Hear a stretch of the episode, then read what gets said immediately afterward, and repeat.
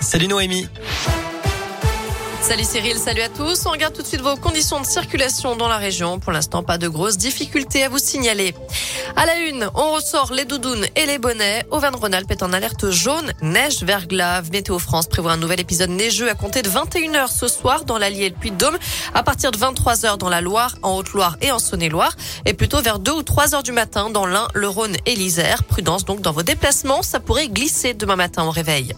Armé d'une barre de fer pour faire taire les voisins, un homme de 38 ans a été interpellé en pleine nuit avant-hier à Rouen, dans la Loire. Selon le progrès, il a aussi insulté, menacé de mort les policiers. Il a depuis été remis en liberté avec une convocation au tribunal.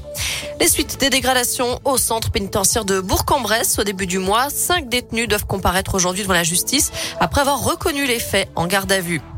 L'ouverture à la concurrence de la ligne ferroviaire Lyon-Bordeaux est décalée. La coopérative auvergnate Ralcoop reporte le lancement de cette ligne.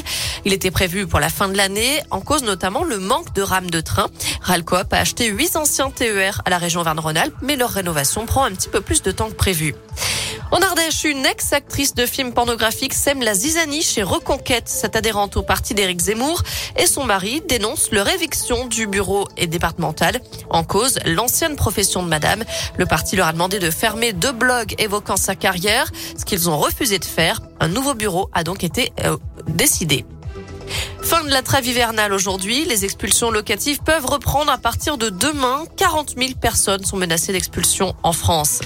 Puis nouveau coup de pouce pour le SMIC, augmentation automatique entre 2,4 et 2,6 à partir du 1er mai. C'est ce qu'a annoncé aujourd'hui le ministère du Travail. Une hausse qui ne couvre pas l'inflation estimée par l'INSEE à 4,5% depuis le début de l'année. Une crise humanitaire massive, ce sont les mots de l'ONU pour qualifier l'exode des Ukrainiens.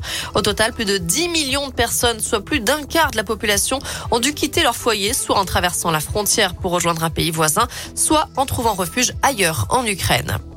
Enfin, en sport, la flamme olympique passera par la Loire. Le département s'était donné un temps de réflexion. Finalement, les Légériens pourront profiter de son passage avant les Jeux olympiques de Paris 2024. Même s'il faut dépenser 180 000 euros pour accueillir le convoi de la flamme olympique, le département de la Loire estime que c'est une opportunité à ne pas manquer en termes de visibilité du territoire. On ignore encore dans quelle commune précisément elle sera visible, mais on sait d'ores et déjà que le flambeau parcourra 27, 25 km à travers le département entre avril et juillet 2024. Voilà pour l'actu. Côté météo, je vous le disais, on attend quelques flocons la nuit prochaine et surtout un risque de verglas annoncé par Météo France. Donc prudence dans vos déplacements, ça pourrait glisser. Pour cet après-midi, on reste dans la grisaille avec des températures qui ne dépassent pas les 13 degrés pour les maximales. À partir de demain, par contre, ça va nettement chuter au thermomètre. Merci Louébi.